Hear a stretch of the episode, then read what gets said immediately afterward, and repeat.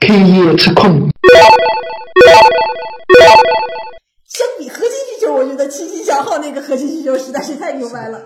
对，清新小号就对对比一下啊，就很多人可能没用过清新小号这个东西，就简单介绍一下清新小号是个什么东西呢？它是就给你虚拟的一个号码，先说这是阿里通信的，哦而且没有广告啊。这个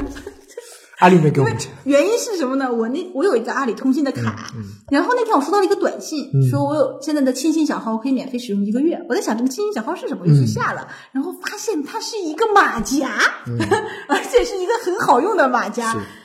打电话用亲信小号，嗯，然后发短信用亲信小号，对方看不出你是小号，然后你还能提示这个。我觉得他那那些号码都是真的，是真的是在运营商的库里面，然后运营商拿过来的。我看了，它上面很多四的，嗯就是所谓的大家不愿意买的。对然后我觉得以后啊，别人给我很多四的这种手机号，我一定要问他，你这是不是小号？就简单的说一下，经济小号就相当于什么概念呢？用一个通俗一点，就像套牌，就给你啊对对你汽车本来有个牌子，你又要去干违法的事，也不说对吧？就套一个牌子上去，嗯那这个别人看到你以为就是你这个号码，那其实你隐藏的背后是另一个号码。我觉得这个啊真的是解决用户一个核心需求了。嗯，这样的话，你不管是卖东西，还是租房，还是给房产商留电话。给债主留电话 你都是可以用小号，然后这个小号可以在你的手机上从软件里单独关机，对，然后你可以删除作废，然后可以再申请其他的小号。对。它就是对比微信电话通讯录来说，因为你如果现实生活中吧，这种问题是很经常碰到，应该也不是经常，就是说很容易碰到。那比如说刚毕业的学生面临的第一个事情就是找工作，第二个就是租房子。那找工作你留一个电话号码还算可以，但是租房子的时候，这个是很麻烦的一一件事情，因为你可能要看很多地方，有可能你要贴一个条子在大大马路上，然后有可能你要给中介留一个号码。但是你当你房子租好或者找到的时候，你又不希望这些人打电话给你。那原先这一部分工作是由通讯录帮你，就通讯录软件帮你做掉了。比如说像刚才说的搜狗号码通，它帮你标识掉啊，打电话过来的人是谁，是什么房产中介、广告，那个是他们帮你做掉的事情。但是有了这个阿里小号，呃呃，阿里小号，清新小号清新小号，我就叫它小号好了。有了这个小号以后呢，那你每给出去的是一个小号，那这个小号你给出去以后，当你完成了这件事情的时候，你就是可以无忧无顾虑的把它抛掉，月抛，对吧？就日抛，啪，是，这个约炮肯定就是日抛，对啊，约炮就是日抛，就你你约炮的时候就给的对方你的手机号，我觉得这个还感觉还。然后你比如说用的用的那个一点就是你，哎，对，你说你我租房子的时候留一个小号给他，然后什么我找工作的时候留一个小号给他，那通过这两个管道渠渠道打进来的时候，你就知道这两个东西是干嘛的，是的不用去别人帮你去拦截或者做什么事情啊。那比如说，嗯，像现在现在最烦的就是各种垃圾短信，各种骚扰电话，各种广告，各种白银投资，各种黄金，各种理财。呃，这像这些拦截的号码的那个是后后后做的嘛？那虽然我用了小号，也不一定能很干净，但是当你主动要去做一件事情的时候，那最最好打例子的还是刚才说的租房。你要主动去租房子、买房子、装修的时候，碰到过这三件事的人，肯定很很很麻烦，不想。就是做完这件事以后，你基本上有一个很长的时间不会再接触同一类的事情，对不对？然后你就不想要。还有一种就是遇到路上那种什么什么招聘呃不那个什么培训啊这种什么什么什么什么英语啊，对你参观完一个什么东西，然后硬要你写一个，然后有可能那个让你去吃个饭还要留个号码，这是你的信息会被大量的泄露，但是你你的号码又不想换，因为你的同事啊、朋友啊一些很强关系的人的又又绑定在你的手机上面，你又不想换，那你没办法。所以我觉得他是真的是戳到了用户的痛处，跟而那个且它它而且它一点都就是没有像大家说的这个东西很贵啊什么的，嗯它相当于你如果你要延期，延期两三天，你就是三块钱，好像是；嗯延期一个月是五块钱，嗯，相当于你就是交个五块钱的月租费，然后其他的扣费全都是扣在你的正常。就相当于你每你可以用五块钱每个月换一张卡，嗯而不用跑营业厅，这点是我觉得挺 OK 的。是的，以后你就像现在可能去营业厅买的号已经不像原先那么干净了。啊、是的对。你随便买一个号，可能是。以前我买了一个连号，双连号，嗯前面也是连号，后面也是连号，嗯然后估计上一位是一个老板，嗯，就经常有各种投资的电话打过来，嗯然后还说一个什么什么先生，然后你在我这留电话什么的，以后就是可以留这种这种嗯这种。然后这个东西有一个对像我们这种手机嗯互联网行业有一个很好的，你的测试号，对 因为我们有的时候真的找不到手机测试号，没办法了，就是自己要去去开新号，这个最最麻烦，嗯所以。可以直接拿它来做测试号，测一些短信到不到啊，成功率多少啊，这种就是像收验证码需要多长时间啊，都可以的。还比如说，你想去某些不干净的网站注册一个，然后你就写个是的反正验证码要收得到，是对吧？你用过就是，有一个衍生的商业模式，就是查小号。你可以有网站专门查你这个号是不是小号的。嗯这个要后话了。其实它这个商业模式，我觉得商业模式不好说。这这个是另一个商业模式，就是盗版网站那种，嗯就是你手机号不算命也有可以的吗，那上面不就是全都是广告嘛，嗯就给你留一条，然后留个结果。我觉得这个啊，你说它是商业模式啊，呃，也说不好。这商业模式其实是个结果，呃，嗯，不是前面去说但是他这个已经在赚钱，是因为他已经有花钱在啊，花里面了。钱的，对，但是他他需要更多的花钱的话，就是就是其他的方式了。嗯，我觉得他真的是给运营商出了一个难题，也不是说出个难题，但就是还是提实名的，对这这点还可以。提供了一种思路。嗯我觉得以真正的运营商就应该这么干。就是其实你的主号是一个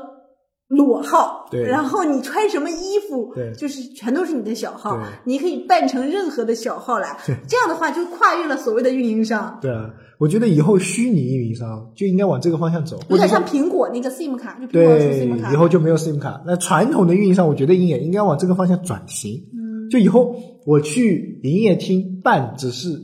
就可能不用去营业厅了，我身份证。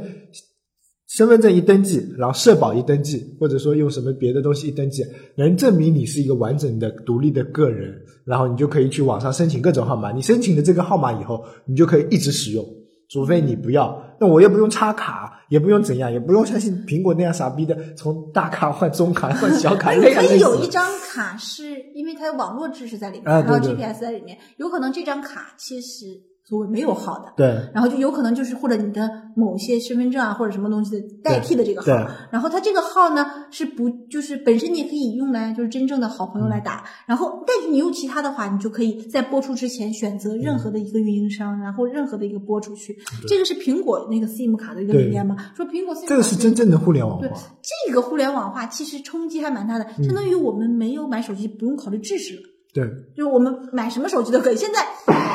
要还问这个能不能用移动的四 G，能不能用联通四 G，能不能用电信的三 G，能不能用电信的四 G，、然后哪些东西哪些手机是支持三 G 的，哪些手机支持四 G 的，然后查哪些卡。呃，那次我那次我去营业厅去办卡，现在我不是换手机嘛，嗯然后我想把那个小卡变大卡，也不算是，嗯嗯就是嗯 nano 嗯。变那个就普通的 SIM 卡，嗯。那个有一个在等的时候，有个女的就问，她是五 S，能不能移用移动的四 G？我说你的五 S 是什么号的？嗯然后我给他看了那个，就是我说我的手机上是 A 幺五二八，嗯这个是联通的那个，嗯就是就不能，就算换了。移动的卡你也不能用移动的四 G，然后他就觉得不理解为什么我的卡都换成这个了，你还不给我用？然后但是就是因为咱们是做这行的，咱们知道这样对，但大部分的人其实是不知道的。不知道是不知道。嗯，然后所以我给我爸妈买手机的时候，我跟他说啊，你这是移动四 G 的卡，对移动四 G 的手机，你可以随便用的流量，你七百兆流量，对只要你不看视频都没问题的。的然后他们就就觉得他这个卡插在别的地方也是能用四 G 的，不是的，这还要 对啊。然后我又给他，因为他还有一张就是联通的三 G 的卡，嗯然后我又给他买了一个就是现在比较流行的那个嗯。Pad，、就是通话 Pad，、嗯我说这两个卡不能互用的，因为另一个是三 G 的，另一个是个四 G 的，一个移动的，一个联通的。然后我就跟他们解释，然后他们的理念其实还是没有听懂这件事，嗯。但是他知道这种卡不能互换。嗯。但如果像像阿里小号这种情况，就不存在这这种了，我只要有一个制式就够了。对，我只要保证我手机能上，保证我的那个 GPS OK。所以从目前这个状态来说，阿里轻小号胜于微信电话本，个人这么理解。但是轻轻小号很多人不会用，就是不知道，因为他还没有开始打广告。但没有，他还不知道。但我我想不通他为什么不铺阿里这一块。他其实有没有可能是他因为微信他微信那个就是通讯录，他知道他对运营商是没有影响的，所以他会他会造势，嗯然后说对有影响。但是阿里这个是真正有影响的，他反倒不敢造势，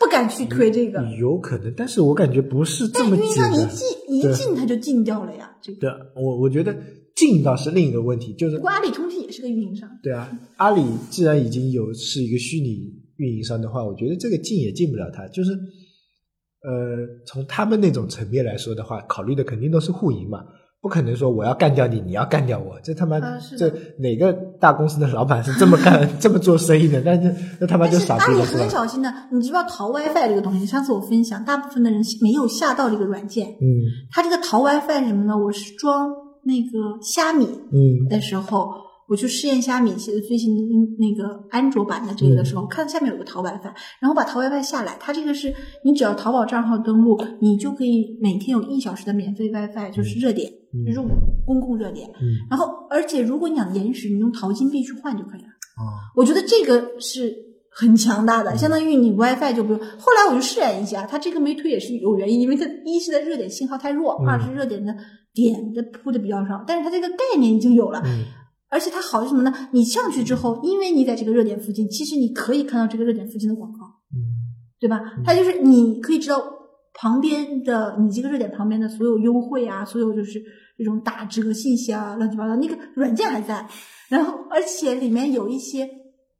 软件推广，你用淘 WiFi 下去是免费的，就是升级啊免费的。我觉得它这个淘 WiFi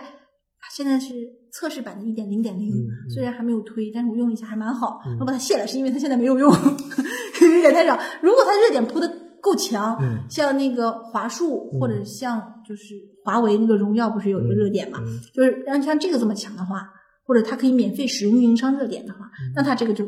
就很强了。啊，你刚才说话的期间，我又想了一下，就阿里这个小号跟微信电话本两个之间有一个东西是这个小号是不具备的，就小号啊，你要会用的人啊，真的是要会来事儿的人，就是他用的人的成本要求比较高。会来事儿女人吗？我的意思就是说，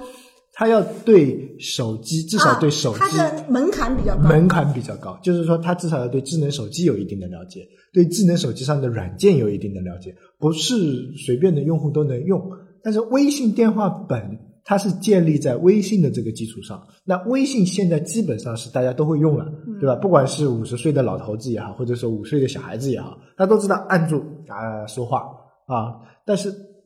然后他微信电话本，我觉得它做在这个基础上，它跟它跟微信是一样的，大家都会用。它属于通讯录类工具的话，它大家都会用。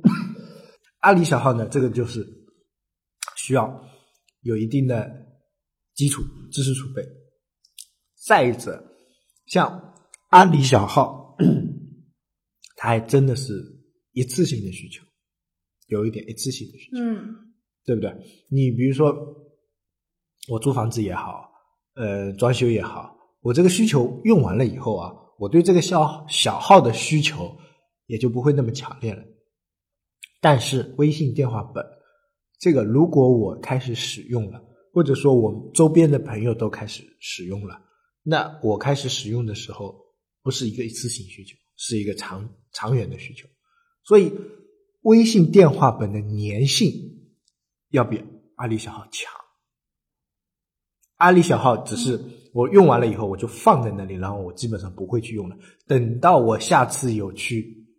需求的时候才会用。它虽然解决了我的痛点，但是这个痛点不是阵痛的，或者说长期会痛的。它这就叫刚需，对，它这个对对对，这是典型的对刚需，典型的刚需，但是这个刚需就是有点短。对一般的刚需就虚完就没有了，对吧？你买房子你。你说是刚需，那你买了房子以后，你要买第二套房子就不是刚需了，是投资了，嗯对不对？对对所以它这个它一直在刚需中，一直在刚需中，就是它太刚了，哦没有没有别的娱乐性的属性，或者说别的扩展性的属性，现在没有，现在还没有啊。哦那微信虽然它现在铺的还不广，但是你想想看，微信电话榜，那你想想看，微信刚出来的时候，其实它也铺的不广，它一铺到现在这个程度，也是经过一段时间的积累的。我在想，微信现在在没有没有在衰退？因为我看我的朋友圈的发，就是发这些朋友圈的量啊，越来越少了嘛。然后他那个微信的朋友圈，就是好友圈啊，嗯里面就是那个群还在，但是说话的人也没有以前那么多了。但这个量，它应该不是在衰退，它其实就使用跟惰性就对。对跟 QQ 一样，就原先我们上 QQ 的时候，整天聊天，整天聊天。现在就是工作上，现在就是工作，下了班就 QQ 都不怎么上了。微信其实也一样的，只是活跃度低了，但是它的体占有率还体量还是很高的，占有率不会下去的，就跟我们的粉丝一样的，一千五百个粉丝不会掉下去，但是活跃的可能就那么几个，然后那个活跃度是会越来越低，越来越低。如果我们不更新的话，它的活跃度就会越来越低，越来越低。但微信也是一样的，而且它的活跃度就跟我但是这个好奇怪，就像刚开始，我说我我因为我们用过异性、嗯啊，当然刚开始也是被迫的，嗯然后做了很多对标关于嗯异性的上面的，比如说我们在啊看看有什么功能可以用啊，可以学啊，然后发现其实异性的角角度结合运营来商来说，它是做的挺好的，嗯就是很多东西其实有一定创新的，嗯。它但是它推的呢，就感觉好像有点，就是不像微信电话本一推就是拿到一个重点之后，嗯。夸夸跟你说，嗯。异性就是隔三差五换一个亮点给你推，隔三差五换一个亮点给你推，直到最后大家都不用了。其实这个要分的啊，就是说你刚才说的，像异性、微信、微博、QQ 这种啊，我把它叫做呃，通讯类不是叫通讯类，就是呃产品，就就就叫产品，就是是产品导向的产品。就是功、啊功能导向的产品能产品啊，对，功能性产品导向的产品。那这种软件啊，说好做也好做，说难做也难做。它比内容导向的产品来说要好做。它只要找到用户的核心需求点或者解决那几个痛点的话啊，它就能占占住你的桌面。嗯但是谁先占住你的桌面，谁就会一直在那边。同类的这种工具，你不会超过三个、两个、三个已经算很多了。